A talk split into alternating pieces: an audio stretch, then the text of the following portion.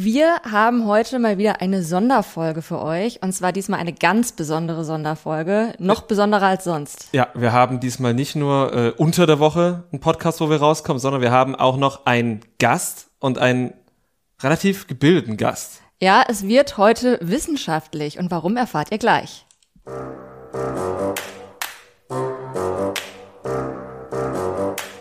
Trash Couple, euer Reality-TV-Podcast von Domescu und Nicole. Wir sind Domescu und Nicole, aber wir sind heute zu dritt. Wir haben nämlich den Gast Paul dabei. Paul ist Mitglied der Geschäftsleitung beim Rheingold-Institut für Markt- und Medienforschung. Und wir kennen Paul, weil ich mit ihm zusammen studiert habe. Paul, sag mal Hallo. Hallo, grüß euch. Paul ist bei uns im Podcast, weil, ja, warum bist du eigentlich hier? Willst du es nochmal erzählen?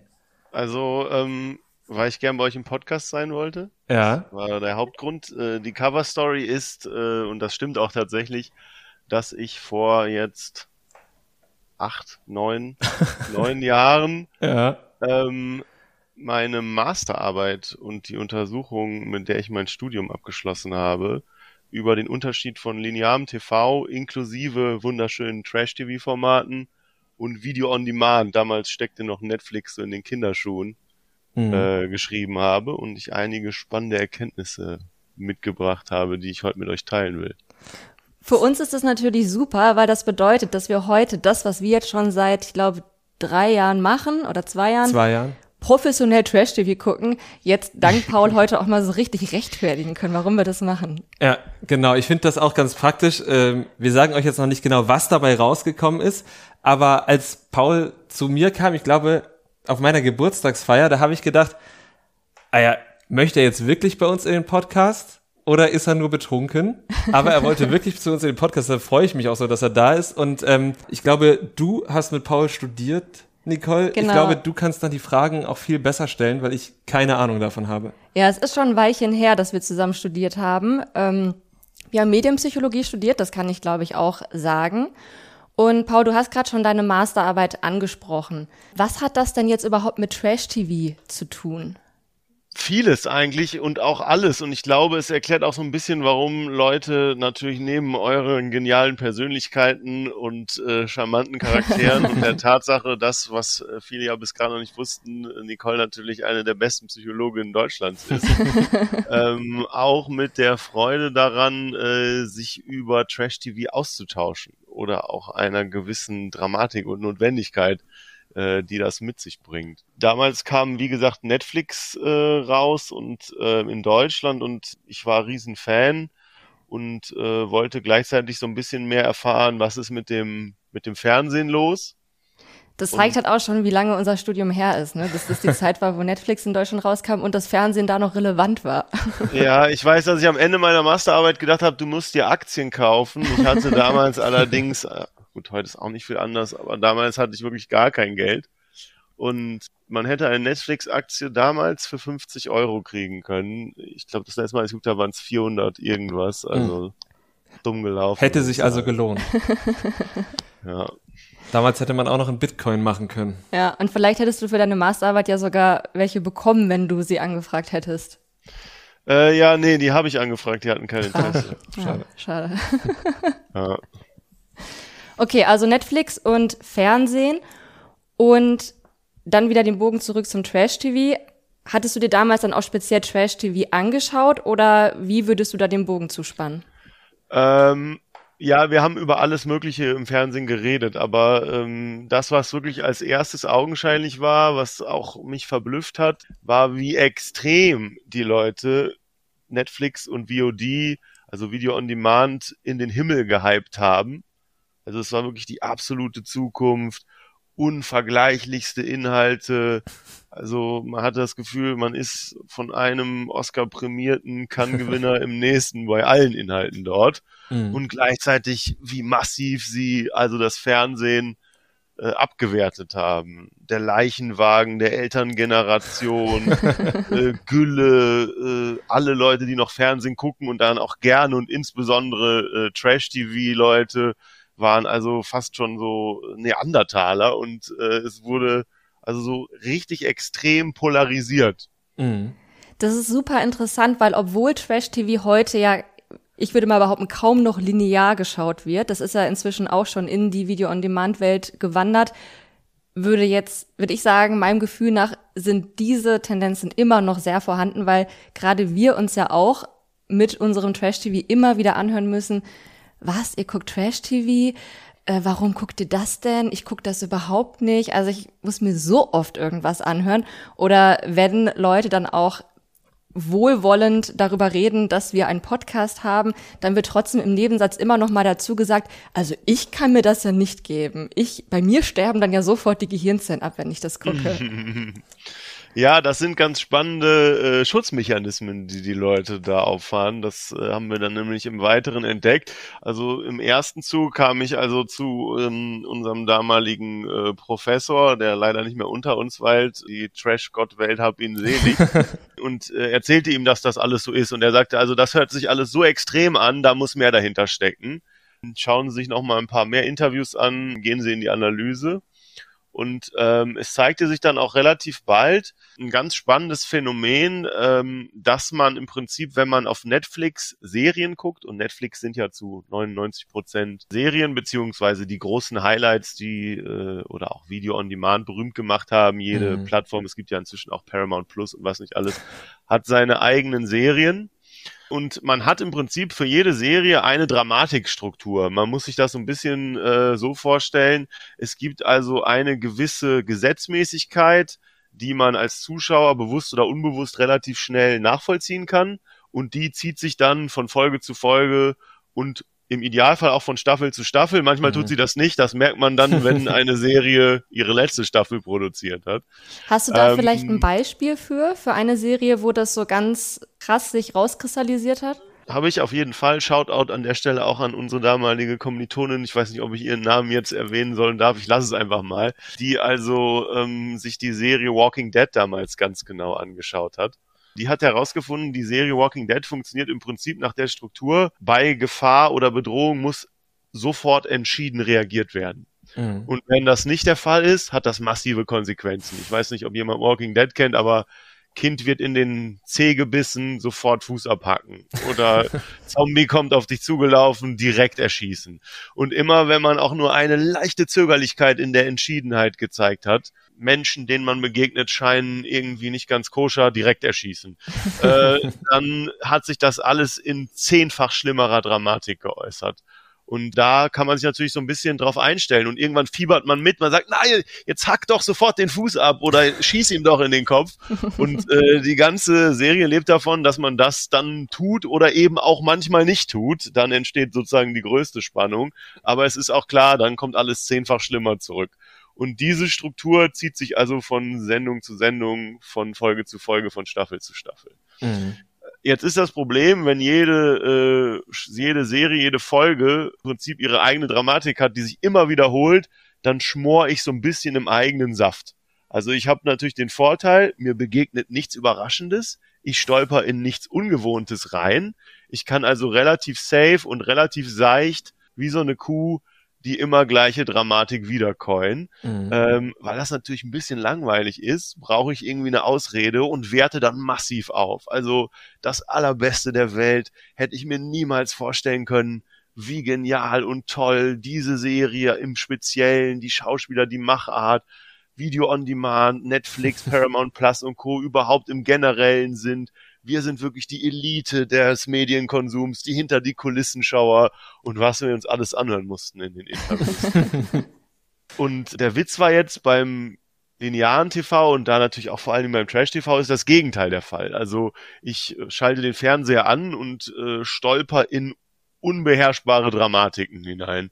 Die größte Dramatik, die beim Trash TV äh, aufkommt und ich äh, habe ja jetzt auch äh, einiges in der Vorbereitung hier geschaut, ist auf jeden Fall das Fremdschämen. Mhm. Also das Fremdschämen beim, beim Trash-TV geht in unbeschreibliche Dimensionen. Und man muss es äh, aushalten können. Und man muss es aushalten können. und äh, das können die meisten aber nicht. Mhm. Also es ist weniger abschätzbar, weniger klar, weniger durchstrukturiert und man stolpert eigentlich in neues, aufregendes, spannendes, unerwartetes äh, minütlich, sekündlich herein und natürlich auch generell, wenn man im linearen TV durchseppt, landet man mal bei einem Film, der ein eigenes Dramatikkonzept hat. Man landet bei den schlimmen Nachrichten. Man landet aber eben auch gerne mal bei äh, Love Island oder was es da alles so gibt. Mhm. Und ähm, der Crew ist dann, ich halte es nicht aus, also die meisten Menschen halten es nicht aus. Es ist zu dramatisch, es ist zu viel Fremdschämen, es ist zu viel Cringe, es ist zu viel von allem. Und weil ich mir das nicht eingestehen kann, dass ich einfach ein Langweiler bin, der nur immer Netflix-Serien wiedercoin muss, werte ich also das Trash-TV und das Fernsehen massiv ab. Also anders als bei, bei Video on Demand, wo ich immer die gleiche Serienstruktur wiederkäue und das aufwerten muss, weil ich nicht als langweilig gelten will, ist es beim Fernsehen oder bei Trash-TV so, es ist zu dramatisch, ich halte es nicht aus und weil ich mir das nicht eingestehen kann, werde ich so richtig Bashing betreiben gegen alles, was da läuft und alle, die das schauen. Mhm. Ich finde, das Ganze wird auch aktuell noch mal so ein bisschen auf die Spitze getrieben, dadurch, dass es diesen Trend gibt, dass genau diese Serien, die du jetzt gerade so schön beschrieben hast, auch ähm, immer wieder geguckt werden. Also beispielsweise auch irgendwie so Gilmore Girls oder so. Dann äh, werden, also wird halt, keine Ahnung, die ersten sechs Staffeln oder ich weiß nicht, wie viele Staffeln es davon gibt, werden dann halt nochmal geguckt und dann werden sie nochmal geguckt und dann werden sie jeden Winter geguckt. Und das spitzt das Ganze ja nochmal zu, dass dann immer wieder diese gleichen Dramatiken wiedergekäut werden, anstatt sich auf das Neue einzulassen. Ja, also ich habe, glaube ich, viermal Friends geguckt. Und äh, ich kann offen zugeben jetzt, äh, ich bin nicht krass genug für Trash. Aber wir sind sehr froh, dass du dich da reingewagt hast und diesen Versuch mit uns gestartet hast. Ja. Und dass du uns nicht nur quasi an deinem akademischen oder ja an deiner akademischen Studie, deiner Masterarbeit hast teilhaben lassen, sondern sogar noch die erste Folge der Bachelorette mit uns oder für uns geschaut hast, weil wir sitzen ja gar nicht am gleichen Ort. Berlin und Köln ist ja doch ein bisschen auseinander, aber du hast für uns die Show geschaut und das haben wir auch gemacht. Genau, wir reden von Staffel 10 der Bachelorette. Also wir sind jetzt in der Jubiläumsstaffel. Ähm, die erste Folge haben wir uns angeguckt. Wir wissen, dass jetzt aktuell bei RTL Plus natürlich schon mehr Folgen zu sehen sind. Ich glaube, es sind äh, Stand jetzt fünf oder sechs vielleicht sogar schon. Mhm. Wir haben uns nur die erste Folge angeguckt. Das, an, alles andere würde jetzt den Rahmen sprengen. Ähm, Paul, du hast jetzt, glaube ich, schon länger nicht mehr Bachelor oder Bachelorette geguckt, richtig? Ich weiß nicht, ob ich das hier sagen darf, aber ich habe noch nie Bachelor oder Bachelorette geguckt. Wow. Nicht mal so 2012 mit Paul Janke? Nee, wahrscheinlich Paul nicht. war einer, der hat die Geissens geguckt. Ich, ich habe die, also meine Trash-TV-Sünden kann man eigentlich äh, an einer Hand abzählen. Es sind die Geissens, die ich auch immer noch gerne gucke. Und Germany's Next Topmodel, alles bis auf das Finale, weil das ist zu schlimm. Also das, das halte ich dann aus. Also ich sag mal, ich glaube, der heilige Gral der Trash-TV Dramatik ist das Finale von Germany's Next Topmodel. Das halten selbst wir nicht aus. Aber ich finde es ja schön, dass du auch immer noch die Geissens guckt. Wir haben mal bei Instagram eine Umfrage gemacht, welches Format sich unsere Zuhörenden als nächstes von uns wünschen würden. Und ich glaube, es hatte eine Person für die Geissens abgestimmt und das war unser Freund Moritz. Sonst hatte sich das niemand gewünscht. Bitte, bitte mach das und ladet mich wieder ein. Also, ich weiß ja nicht, ich, also das vielleicht ganz kurzer Exkurs, das Faszinierende an den Geisens ist, dass es ja wie eine Art TV-Experiment ist. Das Ganze läuft ja jetzt seit 2010, ich, 2010. 13 Jahren und man sieht ja der Familie Geis beim Erwachsenwerden zu. Mhm und äh, inklusive der Kinder, äh, Shania und Davina. Und es ist einfach nur ein Traum. Also absolut spannendes Sozialexperiment. Vielleicht müssen wir dann da doch mal reinschauen. Ja, aber also wenn wir das machen und wenn wir darüber reden, ja. dann wissen wir auf jeden Fall, Paul ist dabei. Dann sagen wir dir auf jeden Fall Bescheid. Ja. Ähm, mal gucken. Wir haben ja einiges anderes zu gucken im Moment, aber falls wir irgendwann uns im Winter entscheiden sollten, nicht zum fünften Mal die Gilmore Girls zu schauen, dann äh, werden wir auf jeden Fall mal in die Geistens gucken. Ja. Aber zurück zur Bachelorette. Die erste Folge ist ja dann doch bei jeder der zehn Staffeln immer sehr standardisiert aufgebaut. Wir lernen die Bachelorette kennen erstmalig und erfahren so ein bisschen was über sie. Dann kriegen wir erstmal die Masse an Männern zu Gesicht und dann werden die halt auch nochmal einzeln vorgestellt und am Ende gibt's dann das Aufeinandertreffen und die Nacht der Rosen. Mhm. Wie, wie war das für dich, Paul, als du gesehen hast, wie die Männer zusammen in den Boxring gestiegen sind, um zu tanzen? War das, war das Germany's Next Topmodel Finale oder? Nein, da, also das ist, glaube ich, auch schwierig. ähm, also die es hat so ein bisschen kognitive Dissonanz erzeugt, weil man ja erst, also es war ja ein Cut, man war ja erst bei der Bachelorette, die also ein Kind hatte und eine Mutter und natürlich macht sie bei der Bachelorette mit und hat deshalb nicht vier Doktortitel, aber sie war ja eine sympathische äh, junge Frau und erzählte dann auch relativ souverän von ihrem Alleinerziehendsein und dann war ja Cut und dann kam diese, sie ständig mit dem, ich weiß nicht, wie sie es nochmal nennen, dem, dem schleimigen Aal oder ihrem speziellen Handshake abklatschende Männerhorde in diesen Ring gerannt. Und das war für mich eigentlich auch wieder mal so eine Bankrotterklärung auf unser äh, Geschlecht.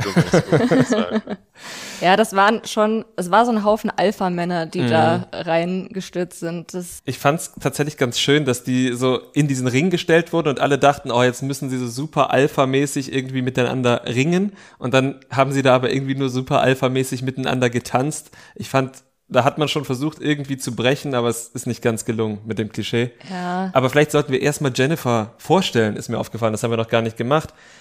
Äh, Jennifer Saro ist die neue Bachelorette. Sie kommt aus Berlin, ist 30, nein, 27, 27. Jahre und hat, wie gesagt, diesen einen Sohn, ähm, der sich wahrscheinlich auch so ein bisschen als Erzählstrang durch die Staffel ziehen wird. Genau, also man hat jetzt den Sohn auch gesehen von hinten so ein bisschen und wir haben auch erfahren, dass der Sohn sogar mit in, ich glaube Thailand sind sie mhm. jetzt wieder, ne, genau, dass der Sohn mit in Thailand ist. Sie hat eine Freundin mitgenommen, die auf den Sohn aufpasst, während sie eben die Männer kennenlernt, was für die Bachelorette schon ziemlich revolutionär ist. Sie ist jetzt in zehn Staffeln die erste, die überhaupt alleinerziehend ist, die überhaupt ein Kind hat. Finde ich schon krass, mhm. dass das erst jetzt passiert. Finde ich auch krass, zumal es ja quasi im Umfeld aller Staffeln Bachelor und Bachelorette ziemlich viele alleinerziehende Mütter gibt, nämlich diese ganzen alleinerziehenden Müttern, äh, die nicht mehr mit den jeweiligen Bachelorn zusammen sind und die ganzen alleinerziehenden Mütter, die nicht mehr mit den jeweiligen Bachelorette-Kandidaten zusammen sind. Äh, da gab es doch relativ viele und ich glaube bei den allermeisten, ich würde jetzt nicht alle über den Kamm scheren, aber bei 90 Prozent aller Leute, die bei Bachelor und Bachelorette gesagt haben, ich habe übrigens ein Kind, hat das nicht beim Vater gelebt. Ja, und es waren aber die Väter, die das erzählt ja, genau, haben. Ja, ja, ja, weil es ja. keine Mutter gab, die das hätte erzählen können in der Show. Ja, die vorherige Staffel, Bachelorette, die hat Paul jetzt nicht gesehen, die war mit Sharon. Die war auch revolutionär, die letztes Jahr lief, denn Sharon war die erste schwarze Frau, die in Deutschland eine Bachelorette war. Und nicht nur das, sondern sie hat auch noch mit äh, den ja, gängigen Schönheitsidealen gebrochen, weil Sharon hatte eine Glatze und hatte die eben am Anfang noch mit Perücken ähm, ja, bedeckt. bedeckt, genau. Hat das dann aber relativ schnell dann vor den anderen in Anführungsstrichen zugegeben und eben auch ganz deutlich gemacht, dass das ein wichtiger Teil ihrer Persönlichkeit ist und dass sie halt auch gerne einfach keine Perücke trägt und eine Glatze trägt. Mhm. Und ich finde gerade so jetzt im Kontrast von der letzten Staffel und der diesjährigen Staffel hat mich also hat mich dieses Revolutionäre bei Jenny jetzt nicht ganz so abgeholt. Mhm. Für mich wirkte das jetzt eher so ein bisschen Girlboss-mäßig. Oh, das habe ich auch aufgeschrieben. Girlboss habe ich auch. Ja. Was ist das? Ja, also halt so diese klassische, erfolgreiche weiße Frau, die da steht und alles fällt ihr zu, alles ist leicht und ja, sie hat halt ein Kind, aber ist ja jetzt auch kein Problem. Also sie ist jetzt halt trotzdem die Bachelorette und sie handelt das alles total easy. Wenn man sich denn genug anstrengt, ja auch. Genau, man muss sich halt trotzdem anstrengen, aber an sich ist jetzt alles so, sie braucht auch eigentlich gar keinen Mann. Hat sie ja, glaube ich, auch gesagt, ne? Also sie sucht jetzt nicht einen Mann, weil sie unbedingt einen Mann braucht, sondern weil es irgendwie ganz nett wäre, jetzt auch mal wieder einen Mann zu haben aber sie ist jetzt nicht irgendwie needy oder so. Also sie steht halt so voll erhaben über allen Dingen. Und ich glaube, das ist auch schon wichtig, dass eine Bachelorette das ist, weil ich meine, die männlichen Bachelor-Typen, die männlichen Bachelors, Bachelors, die ja genau, die Bachelors, die werden ja auch immer als so sehr charismatisch, sehr erhaben und ähm, Gentleman-mäßig dargestellt. Und da müssen die Frauen natürlich dann auch irgendwie auf diesem Level mhm. stehen. Mhm. Aber mir war das so ein bisschen zu glatt. Ja, also weil ihre Geschichte fand ich ähnlich aufgebaut war wie, also von der Dramatik her, wie bei Sharon. Und bei Sharon war es ja so, dass sie sich ja auch gar nicht so super freiwillig für die Glatze entschieden hat, sondern dass es ein längerer Prozess war, nachdem sie an kreisrundem Haarausfall litt, wo sie sich da quasi entschieden hat, ihre Glatze zu tragen und so weiter. Ähm, und Jennifer, so ne, sympathisch sie auch war, ist ja nun wahrlich nicht die einzige alleinerziehende Mutter auf diesem Planeten. Deshalb finde ich es ein bisschen zu doll aufgebaut. Ja, also vielleicht das sagen jetzt halt wir aus mhm. unserer Perspektive, die nicht alleinerziehend sind, und auch überhaupt kein Kind haben. Ich kann mir schon vorstellen, dass es sehr viele alleinerziehende Frauen gibt, die das gucken und sich halt mit Jenny schon sehr identifizieren können und dass das schon wichtig ist, da auch mal eine alleinerziehende Mutti hinzusetzen. Aber mir waren es halt trotzdem einfach irgendwie zu wenig Ecken und Kanten, die wir jetzt in dieser ersten Folge von ihr gesehen haben. Mhm. Welchen Eindruck hast du denn von ihr, Paul? Ich habe ja wenig Vergleichsmöglichkeiten. Was ich halt einfach beeindruckend fand, war, wie im, sage ich mal, Konträrvergleich sie dann doch relativ sympathisch wirkte gegenüber, äh, ich würde mal sagen, dem Wolfpack. ähm, weil da ja wirklich, also eine spannende Ansammlung völlig toxischer Männlichkeit und verfehlter Ideale von dem, was man als Mann so zu sein hat, aufeinander traf. Es war wirklich eigentlich wie so eine Reise in die 50er, was das Werte-Mindset anging, hatte ich so das Gefühl. Ja, und dann gab es halt den, den Zwischenschnitt, wie sie dann so ganz elegant auf dem Skateboard irgendwo lang fährt. Und dann sieht man wieder diese Männer, die dann in dem Boxring stehen und grölen und ja, es, ja, also es hatte, ne, es hatte wirklich sowas vom, von, von, von der Möhre vom Esel oder dem Fleisch vor mhm. der von der, von der Hundehorde und das hat sich dann ja auch fortgesetzt. Also sie kam ja dann dahin und, und die haben ja dann in zehn Sekunden Takten sich gegenseitig unterbrochen, um mit ihr zu sprechen. Und ich fand insgesamt so diese ganze Dynamik, die sich im Vorhinein auch so aufgeladen hat, spannend. Also, dass noch einer so ein Wolfsgeheul rausgehauen hat, hat mir eigentlich nur noch gefehlt. Ja, das gab es in einem anderen Format, aber das würde jetzt zu weit führen. Bei den Jungs, um nochmal drauf einzugehen, du hast die schon angesprochen, die haben relativ viele verschiedene Frauen- und Weltbilder aus den 50ern transportiert. Witzigerweise fand ich, dass sie das auf sehr unterschiedliche Art und Weise gemacht haben. Da gab es so die Supermachos wie Osan, aber es gab auch so die super klammernden, toxischen Typen wie Finn zum Beispiel. Fandest du, der war jetzt schon in der ersten Folge super klammernd? Ja, oder war das im Vorspann für die zweite? Weiß ich nicht. Ich habe ja nur die erste gesehen. Und ich fand irgendeine Situation, die ich gesehen habe, vielleicht war es auch im Vorspann, ich weiß es nicht, aber irgendeine Situation habe ich schon gedacht, oh weia, das ist schon wieder unangenehm. Ist der nicht rausgeflogen? Nee, nee. Finn ist weitergekommen. Ich weiß gar nicht, wer rausgeflogen ist. Ich weiß, wer rausgeflogen ist. Thomas aus Hannover. Ja, das, das war, war der mit diesem Vietnam, Thailand. Ja, Witz. das war auch cringe. Der kam an und dann ging der sofort, und, wie alt bist du? Was machst du? Und sie hat es dann so aufgegriffen, um das versucht zu entschärfen in diese Steckbrieflogik. Ja. Und ist dann auf so eine Metaebene gegangen, aber er hat es einfach weiter durchgezogen und war dann eigentlich schon raus. Ja. ja, und dann hat er halt noch diesen Witz gemacht, dass er als Vietnamese ja irgendwie so aussieht, als käme er aus Thailand oder so. Es war halt so internalisierter Rassismus, den er wahrscheinlich da irgendwie verarbeiten wollte, aber es, also sie hat ja gar keinen Anlass dazu gegeben und irgendwie war das, ja. sie war ja auch sehr verwirrt, warum er das jetzt sagt. Also es kam irgendwie nicht so gut an. Ja, und da würde ich sagen, also das fand ich schon stark, weil äh, sie hat ja schon ein Auge dafür, ist jemand jetzt locker mhm. und so auf, also für mich ist sie eigentlich ein Kuriosum in diesem Format. Also, aber, aber ich, ich frage mich halt auch immer, der Hintergrund dieser Teilnahme offenbart ja eigentlich immer auch schon was über die Leute und ich frage mich auch so, was da los ist bei ihr. Warum, warum ist die Bachelorette bei die Bachelorette, wenn das im, im Trash-Podcast äh, eine legitime Frage ist? Ich glaube, das ist eine legitime Frage, aber eine, die eigentlich relativ einfach zu beantworten ist, weil ich glaube, sie war vorher schon Influencerin. Mama-Bloggerin hat sie Mama-Bloggerin ist, ja. ist, sie. Und ja. ich glaube, dass das durchaus hilft, in einer ja. TV-Show zu sein, die im linearen Fernsehen kommt. Das ist auch nochmal ganz spannend. Ich habe mich heute, also bin beruflich zurückgefahren aus mit dem Auto und habe mich mit einem Kollegen unterhalten, war ganz aufgeregt. Ich bin heute bei Freunden im, im Podcast und so. Es geht um Trash TV. Die machen was ganz Spannendes. Die machen also ein, die besprechen Trash-TV-Sendungen. Ist das nicht genial? Und er sagte mir dann, also ich höre zwei und meine Freundin vier.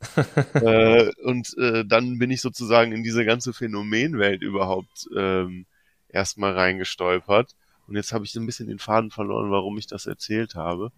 Ähm, aber ist vielleicht auch noch eine letzte wissenschaftliche Ergänzung, ganz spannend. Ich glaube, dass es durchaus auch hilft, ähm, das Ganze auszuhalten und sich dieser massiven Dramatik auszusetzen, wenn man die Chance hat, mit anderen darüber zu sprechen und es zu hören. Mhm. Es ja. gibt so inzwischen auch einen Trend, dass man, während man jetzt die Bachelorette guckt, schon die Besprechungen hört und oder sich äh, mit Leuten auseinandersetzt, die das auch gerade parallel gucken. Mhm.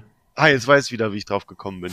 Und zwar hat der auch erzählt, also jetzt der Trash TV Kollege von mir, also der Trash TV Experten Kollege, dass es wohl inzwischen auch so ist, dass es ähm, so eine Art Influencer Karriereweg gibt, der dann verschiedene Inhalte bei YouTube, Instagram, TikTok mit der Teilnahme an diesen Sendungen kombiniert und dann letztendlich so eine AC-Promi-Status als Ziel hat, der wiederum zur Berechtigung von prominenten Einladungen bis hin zum Dschungelcamp. Ich weiß ja nicht, vielleicht kennt ihr euch da besser es aus, wie die Verquickung Genau wie du es skizzierst. Es ist wirklich genau wie du es skizzierst. Wenn man jetzt einmal so den exemplarischen Weg anguckt, der sich in zwischen, ich glaube, Herbst 2020 bis äh, ja diesen Januar fortgezeichnet hat. Da gab es einen jungen Mann aus Stuttgart, Gigi Birofio hieß der, der hat angefangen bei X on the Beach, hat sich dann sukzessive von Show zu Show hochgearbeitet, dabei Follower gesammelt und war jetzt diesen Januar im Dschungelcamp und ist Zweiter ja. geworden. Ja. Also. Und das sind natürlich auch Karrieren, von denen die Leute dann leben können und dazu gesellt sich dann dieses Influencer-Dasein mit Werbeverträgen und was nicht allem und das ist dann halt eine total legitime Karriere, die halt läuft, ne? Es gab ja da jetzt auch einen, der war bei einem anderen Format, ne? Genau, das ist tatsächlich Finn, den Domesco jetzt schon einmal angesprochen hat. Der war bei Love Island. Und ich glaube nämlich, dass das, was du über Finn gesagt hast, dass er so klammert, dass du das projizierst, weil er bei Love Island so geklammert hat. Aber ich finde, in der Folge Bachelorette und auch im Vorspann hat man davon noch nichts gesehen, dass er klammert. Dann wollte ich ihm nicht Unrecht tun. Dann wollte ich ihm nicht Unrecht tun, dann projiziere ich das, weil bei Love Island hat er sehr geklammert. Aber ähm, sag doch mal, also jetzt haben wir schon darüber gesprochen, dass wirklich viele irgendwie schon veraltete Weltbilder haben. Wir wollen jetzt ja nicht nur draufhacken. Ähm, fanden wir auch irgendeinen, vielleicht du Nicole zuerst, irgendeinen der Männer wirklich sympathisch oder wo man sagt, okay, da kann man auf jeden Fall mal mit anfangen, da kann man mit arbeiten und sich in den nächsten, weiß nicht wie viele Folgen gibt's immer acht bis neun Folgen, mit dem so sehr anfreunden, dass man am Ende denkt, der ist doch gut für die Jennifer. Finde ich zum aktuellen Stand sehr, sehr schwierig. Also es waren jetzt mhm. 18 Männer, die eingezogen sind. Zwei sind schon raus. Einmal der Thomas, über den wir schon geredet haben, und Tim, zu dem habe ich mir noch aufgeschrieben, 31 Düsseldorf nervös. Mehr ist leider nicht hängen geblieben. Ansonsten ist mir jetzt noch keiner aufgefallen, der irgendwie besonders charismatisch oder mhm. lustig oder ja, irgendwie anders überzeugend ist. Ich glaube, dafür war jetzt einfach noch nicht genug Sendezeit, die jetzt ein Mann für sich beanspruchen konnte. Habt ihr jetzt schon irgendwelche Favoriten, die ihr für Jenny vielleicht weit vorne seht? Paul also macht gerne. Ja. Ich, ich, ich bin mir nicht ganz sicher. Der 38-jährige Düsseldorfer äh, in dem blauen Anzug, Name entfallen. Weißt du noch, ob der eher am Anfang oder am Ende kam? Ah, Julian. Ah. Julian genau, 38 Düsseldorf gibt ihr Armband. Gibt ihr Armband, äh, hat auch schon in seiner vorherigen Beziehung mit einem Stiefkind zusammengelebt, war ganz happy darüber und sofort bereit, wieder in den Windelwechselmodus zu wechseln. Mhm. äh, der wirkte mir noch am reifesten. Ich habe aber so ein bisschen die Befürchtung, vielleicht prophezeit die sich ja, dadurch, dass jetzt der Orsan. Genau, Osan, glaube ich, ja. Osan, äh, der ja wirklich, also. Der ist wirklich ordentlich auf Krawall gebürstet, Hammer. Ich würde sagen, äh, klassisch Kölner Ringe, wenn man in, in, in Köln ist, wo es so äh, Läden gibt wie das Ding oder so. ähm, der also äh, da schon, sage ich mal, sehr viel Testosteron in, in Tuss hat. Der hat ja noch mal eine Chance bekommen. Also ich war mir eigentlich sicher, der ist raus, mhm. äh, weil er da ja sozusagen, wieso hat das denn nicht geklappt mit deinem alten Tuppis so ungefähr da und dann äh, auch noch so zwei, drei andere Fauxpas. Weißt du noch, wir kennen uns ja von Tinder und das auch allen erzählt und so. Also der hat ja eigentlich, also da hätten ja Alarmglocken angehen können und mhm. sollen. Das heißt, ich habe so ein bisschen die Befürchtung, dass äh, die eher ähm, reiferen oder auch äh, weniger ähm, extrovertierten oder Testosteron geladenen Durchschnittskandidaten äh, und so funktioniert das Prinzip ja, glaube ich, mhm. äh, relativ bald das Zeitliche segnen werden.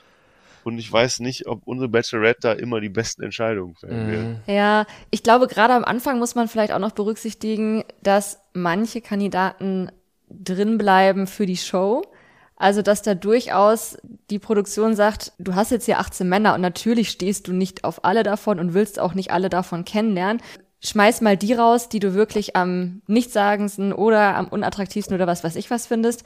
Aber jetzt so ein Typ wie Osan, der dich vielleicht jetzt gerade erstmal nur nervt, lass den vielleicht mal noch eine Folge drin, den kannst du ja auch noch beim nächsten Mal rausschmeißen.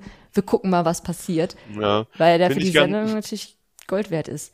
Finde ich ganz spannend, weil psychologisch ist das Gegenteil von Liebe ja nicht Hass, sondern Gleichgültigkeit. Mhm.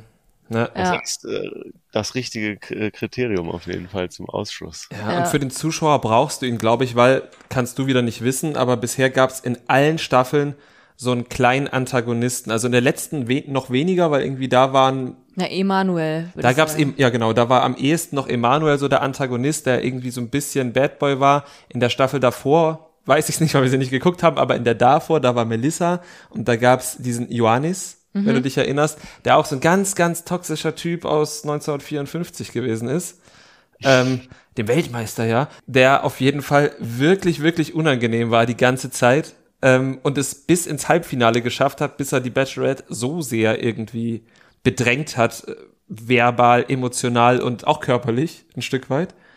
Also Okay. körperlich im Sinne von, er ist ihr zu nahe gekommen. Jetzt Genau, nicht, dass ja, da also, irgendwie was ja, ja, nee, also das ist jetzt, aber am Ende schon, ne? Also der wollte auch sie immer wieder küssen und auch wenn sie Nein gesagt hat, hat er gesagt, ah komm, noch ein Kuss, so. Also, und der hat es auch relativ weit geschafft und obwohl die Bachelorette vorher mehrfach gezweifelt hat und da steckt natürlich auch die Produktion dahinter, die gesagt hat, naja, aber du hattest bestimmt auch gute Zeiten mit ihm und dann kommt dann doch nochmal eine Runde weiter. Das ist doch keine Entscheidung, die man selbst trifft. Aber auch sehr spannend einfach für uns, Ja. dass wir eben dann 90 Minuten, immer wenn er noch eine Runde weiterkommt, nochmal 90 Minuten uns wieder mit diesem Cringe-Faktor auseinandersetzen müssen. Finde ich eine ganz spannende Theorie. Ich wittere da auch eine äh, gewisse Verschwörung, weil äh, in meinen einzigen äh, GNTM, äh, Germany's Next Topmodel Trash TV Erfahrungen, ist es tatsächlich auch so, dass ich Heidi verdächtige, immer absichtlich ein, zwei richtige Trottelkandidatinnen drin zu lassen, weil sie richtig schön viel Zickenkrieg anfangen und für Drama sorgen.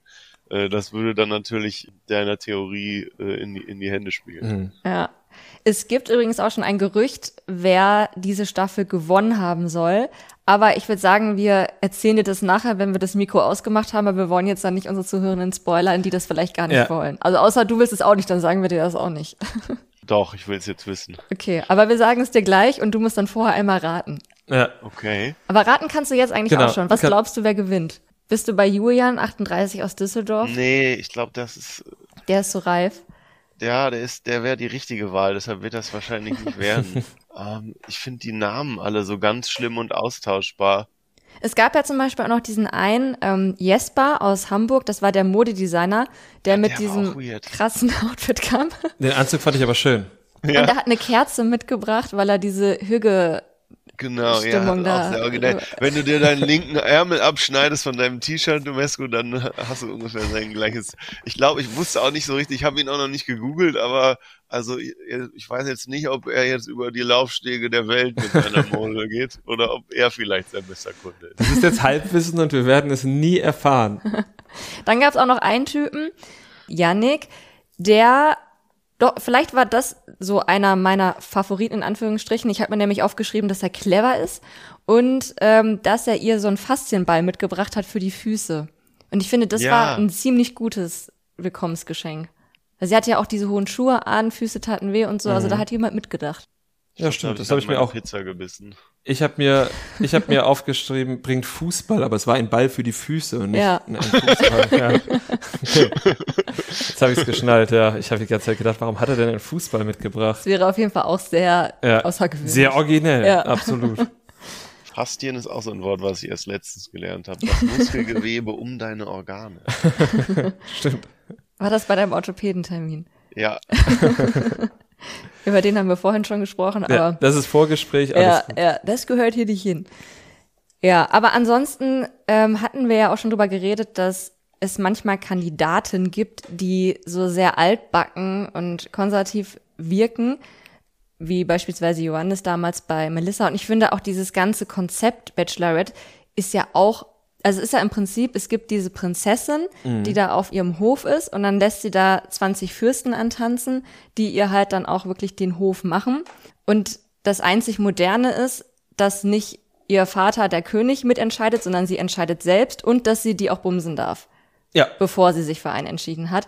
Aber ist das so? ja, Läuft das dann noch in dem Format? also bei der Bachelorette wird anders als bei irgendwie Ex on the Beach oder Love Island Ja. oder so, wird das jetzt nicht so gezeigt. Meistens passiert das erst bei den Dream Dates und dann wird dann immer, die gehen dann immer so in, in ihre Hütte und dann wird immer die Tür zugemacht Und und die die, Gardinen. Gardinen zugezogen. Und dann am nächsten Morgen sitzen sie dann immer so ganz verhalten da und sagen, ja, wir sind uns näher gekommen, sehr viel näher. ja, es ist schon immer. Also auch das muss man aushalten können, ja. Paul. Ja, und es, ist, also es ja, wird aber auch offen geknutscht und das jetzt nicht so verhalten. Okay, ja, ja, ja, gut, da war ich von ausgegangen, aber. Ja. Ja gut, aber es ist ja dann letztendlich nur äh, eine informierte Entscheidung, die man auch treffen ja. will. Ja, Absolut. klar. Ja. Nee, es ist ja auch wirklich gut. Man, es gibt natürlich trotzdem immer noch die Unterschiede, finde ich, dass die Bachelorette ähm, quasi eher erobert wird von dieser, von dieser Horde und der Bachelor im Gegensatz halt irgendwie so auswählt. Also die, es wirkt trotzdem in beiden Shows so, als wären die Männer der aktive Part, aber das ist wahrscheinlich in der Gesellschaft der Grund dafür zu suchen und nicht in den Formaten an sich. Aber ich hatte bei ihr jetzt das Gefühl, dass das nicht zwingend so laufen wird. Mhm. Aber dass die Männer es trotzdem so versuchen. Ja, ja, klar. Ja. Also der Vibe ging komplett ja. in die Richtung. Also ich, ich habe den Damen von dem Check vergessen, aber die haben sich immer so drei, vier Mal, die sind ja schon so angekommen, haben sich immer so vor, nach vorne gelehnt so drei, vier Mal aggressiv immer so in die Hände geklatscht und dann, dass einer noch so auf die Brust, ah, ich glaube, es hat sogar einer auf die Brust. Ich glaube, ja, ich, ja, ja. Ich weiß es gar nicht, aber irgendwann hatte man eigentlich so gedacht, jetzt entblößt einer noch sein Glied und schreit Penis. also, es war so ein ganz komischer Vibe, der, und auch so direkt, alle kommen vom Boot an, dann auf den Booten gab es schon so richtig viel Malle-Vibes, ja. dann runter vom Boot, alle ganz oft abgeklatscht. Aber das mit den Booten, das hat mich auch so richtig an hier irgendwie so die Landung in der Normandie erinnert, ja. oder oder halt irgendwie ist Sparta. So, ja, oder oder ja, oder diese diese Landung in der in Anführungszeichen neuen Welt äh, in den diversen Columbus Filmen.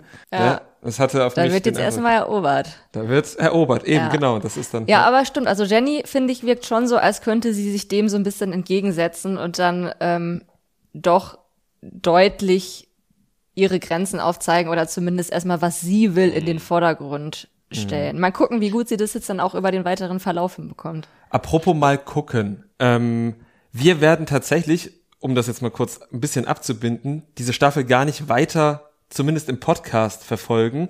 Äh, wir haben diese Staffel nur so ein bisschen als Anlass genommen, um mit Paul drüber zu reden, weil eben die Bachelorette auch das bekannteste Format ist. Es kommt, wie gesagt, im Free TV. Das hat am besten eben zu dieser, ja, auch zu deiner Masterarbeit gepasst, Paul. Aber Jetzt nochmal die Frage an dich. Wirst du vielleicht dir zwischendurch nochmal eine Folge einfach so reinziehen, ohne dass wir mit dir darüber sprechen wollen? Ich glaube schon. Ich habe ja jetzt euren äh, Zugang zu dem äh, ganzen Paid Content. Aber die, ähm, ich, ich finde es aber auch, also mir ist gerade noch durch den Kopf gegangen, ähm, dass so also wenn man sich aus diesem Bild, die Horde stürzt sich jetzt auf die Bachelorette, das mhm. ist ja dann so ein ganz dünner zivilisatorischer Film, der vor dem nächsten Hashtag MeToo-Skandal darum meandert, würde ich mal sagen.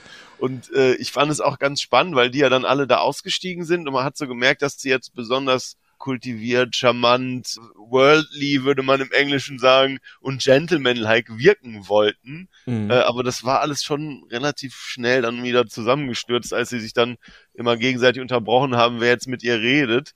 Und also ich, ich fand sozusagen diesen ganz dünnen zivilisatorischen Deckmantel mhm. auf der äh, Hordengeschichte äh, fand ich relativ spannend. Mhm. Ähm, und zu gucken, wer sich da wie in die Nesseln legt und da wird sich auf jeden Fall wahrscheinlich, also das würde mich jetzt da schon sehr wundern, wenn sich da nicht richtig hart in die Nesseln gelegt wird. Zeitnah. ähm, werde ich wahrscheinlich auch noch äh, zeitnah Folge 2 und 3 schauen, ja. Ja, wahrscheinlich lachen unsere Zuhörenden sich jetzt auch nur ins Fäustchen, weil die dann schon die weiteren Folgen geguckt haben, während sie unsere Podcast-Folge jetzt hier hören und sich denken, oh Mann, in Folge 2 und 3 ist es doch schon längst eskaliert zwischen, keine Ahnung, Osan und Julian oder was weiß ich was. Ja, das könnte, genau, das war ja auch noch die Vorschau am Ende von Folge 1. Es gibt ja dann noch richtig Stress in der Horde. Ja, ja, also, ja. Äh, das ist ja, also ich weiß nicht, ob ihr es gesehen habt, aber die letzten 10 Sekunden war ja so ein bisschen Sneak Preview schon. Mhm. Und es wurde auf jeden Fall, es wurden Dates gecrashed, es wurde in den Boxsack gekloppt, es wurde, äh, ich glaube, Hurensohn habe ich gehört. Also ja, da war schon stimmt. einiges los.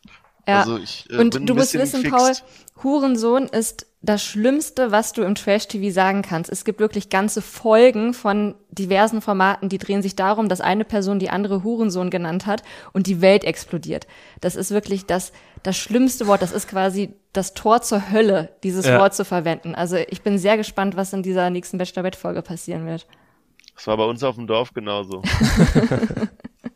Ja, es ist aber die Frage, meint man es im Wortsinne oder meint man es nicht im Wortsinne? Wenn ihr, liebe Zuhörerinnen und Zuhörer, uns sagen wollt, wie ihr zum Wort Hurensohn steht oder wie ihr Pauls Expertise zum Trash-TV oder seine Einschätzung zur ersten Folge Bachelorette fandet, dann schreibt uns das doch gerne an unseren Instagram-Kanal unterstrich Trashcouple unterstrich. Wir freuen uns auf euren Input oder darüber natürlich, wenn ihr unsere Bilder liked, unsere, ja, unsere Glocke aktiviert, nee, eure Glocke aktiviert, damit ihr immer mitkriegt, wenn wir was Neues posten. Die Glocke könnt ihr auch bei Spotify aktivieren, damit ihr immer mitkriegt, wenn eine neue Folge rauskommt. Ihr könnt Sterne vergeben, möglichst fünf, das wäre herzallerliebst. Und bei Apple Podcasts könnt ihr Rezension schreiben, das ist auch wichtig, denn es erhöht unsere Sichtbarkeit und macht es uns leichter, schöner und fröhlicher für uns, Content für euch zu produzieren. Und bevor wir jetzt zum Ende kommen, Paul, wir haben am Anfang über deine Masterarbeit gesprochen, über die Erkenntnisse, die du rausgezogen hast. Wie viel musstest du jetzt aushalten während der ersten Folge Bachelorette? Naja, ich habe den einen Teil gestern Abend spät nicht nüchtern geschaut, habe mich so ein bisschen rangerobbt quasi und ähm, heute dann auf dem Handy, also im kleineren, dramatisch ferneren Format mit einer Pizza im, im Mund. Äh, die zweite Stunde, ich habe mich also externer Hilfsmittel bedient. Also du hast dich schon mal vorsorglich so ein bisschen emotional distanziert. Genau. Aber ähm, nach wie vor hat es mich irgendwo angefixt und äh, ich glaube, ich werde Staffel 2 und 3 schauen und wehe, ihr gebt äh, dem Trash Couple keine fünf Sterne bei Spotify, wie ich es natürlich schon getan habe. Ich finde, das ist ein optimales Schlusswort. Oder hast du noch etwas hinzuzufügen? Ich würde mich auf jeden Fall sehr freuen, wenn wir dich, Paul, irgendwann in Zukunft nochmal begrüßen dürften. Vielleicht zu den Geissens, vielleicht ja auch zu irgendeinem anderen Format, aber es war auf jeden Fall, hat sehr viel Spaß gemacht. Mir auch, danke euch. Ciao. Ciao.